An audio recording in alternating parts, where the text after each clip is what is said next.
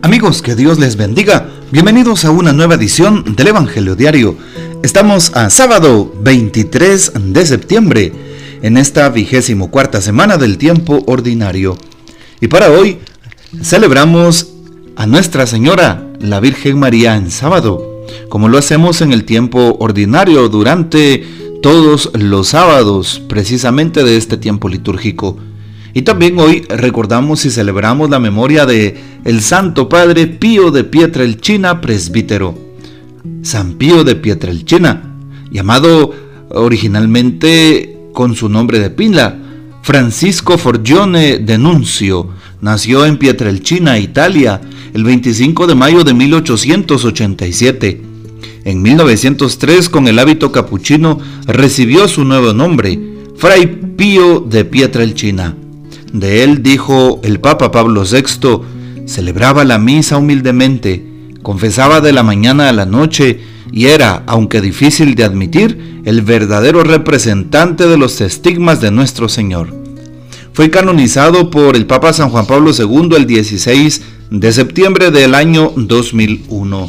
Pidamos pues la poderosa intercesión del Santo Padre Pío de Pietrelchina, quien tenía una frase muy hermosa, Señor, mi pasado a tu misericordia, mi presente a tu amor, mi futuro a tu providencia. Para aquellos que desconfían de la gracia de Dios. Y también aquella frase que llena nuestro corazón, ora y no te preocupes.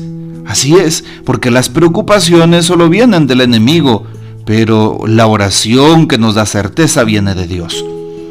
Pidamos pues la poderosa intercesión del Santo Padre Pío de Pietrelchina, presbítero. Para hoy tomamos el texto bíblico del Evangelio según San Lucas capítulo 8 versículos del 4 al 15. En aquel tiempo mucha gente se había reunido alrededor de Jesús y al ir pasando por los pueblos otros más se le unían. Entonces les dijo esta parábola. Salió el sembrador a sembrar su semilla. Al ir sembrando unos granos cayeron en el camino. La gente los pisó y los pájaros se los comieron. Otros cayeron en terreno pedregoso y al brotar se secaron por falta de humedad. Otros cayeron entre espinos y al crecer estos los ahogaron.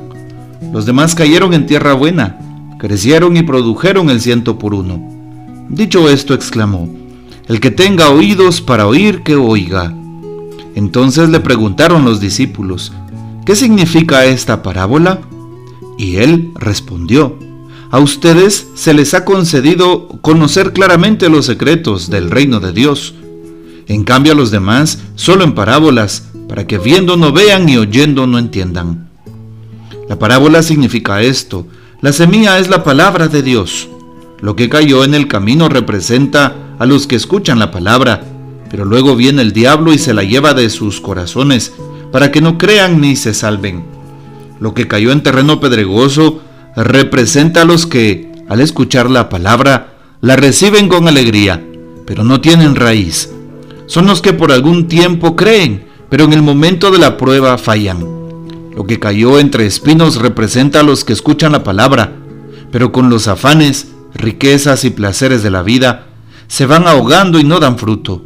Lo que cayó en tierra buena representa a los que escuchan la palabra, la conservan en un corazón bueno y bien dispuesto y dan fruto por su constancia. Palabra del Señor, gloria a ti, Señor Jesús.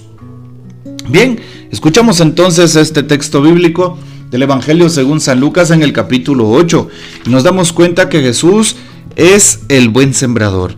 La parábola del buen sembrador. El buen sembrador es Cristo. ¿Por qué? Porque Él viene y nos ha llamado a la vida antes de formarte en el vientre de tu madre yo te conocía y te consagré, dice el libro de Jeremías capítulo 1.5.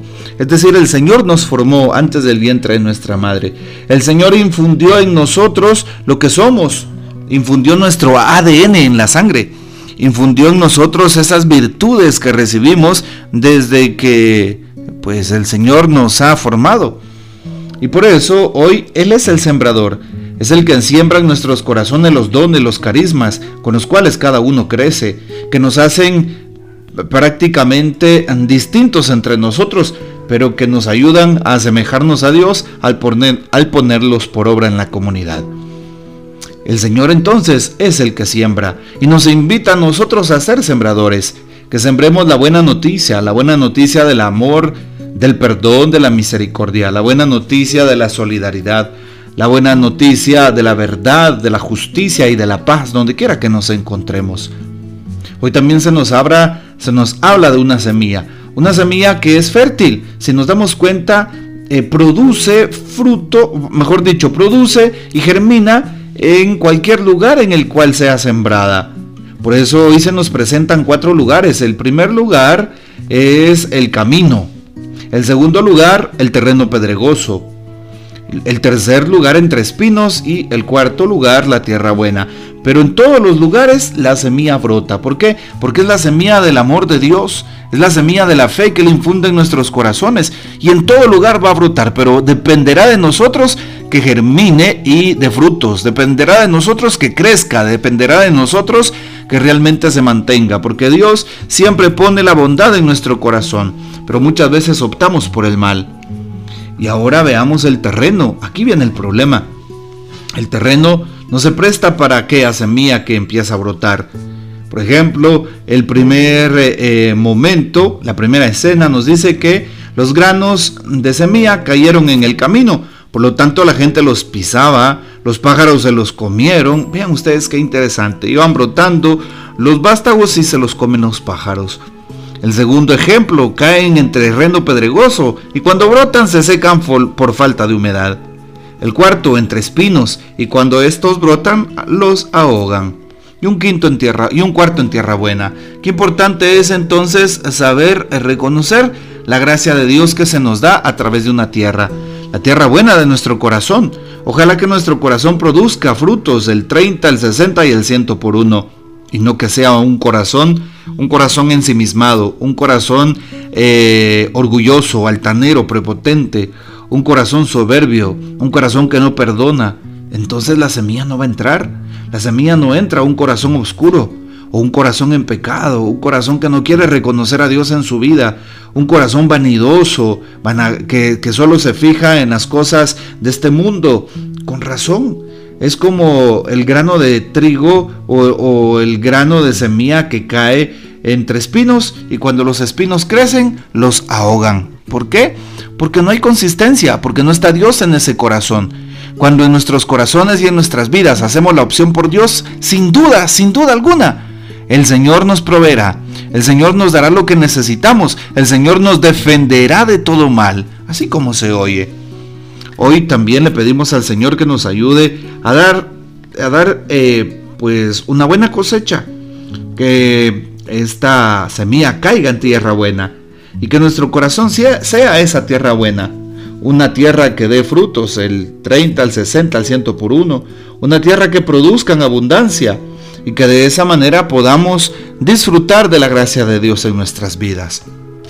Bien, ¿qué podemos afirmar hoy al respecto de la reflexión que dice el Papa. Bueno, el Papa también nos da una reflexión, así es, y nos dice muy brevemente mm, que la palabra de Dios dé fruto en nuestro corazón.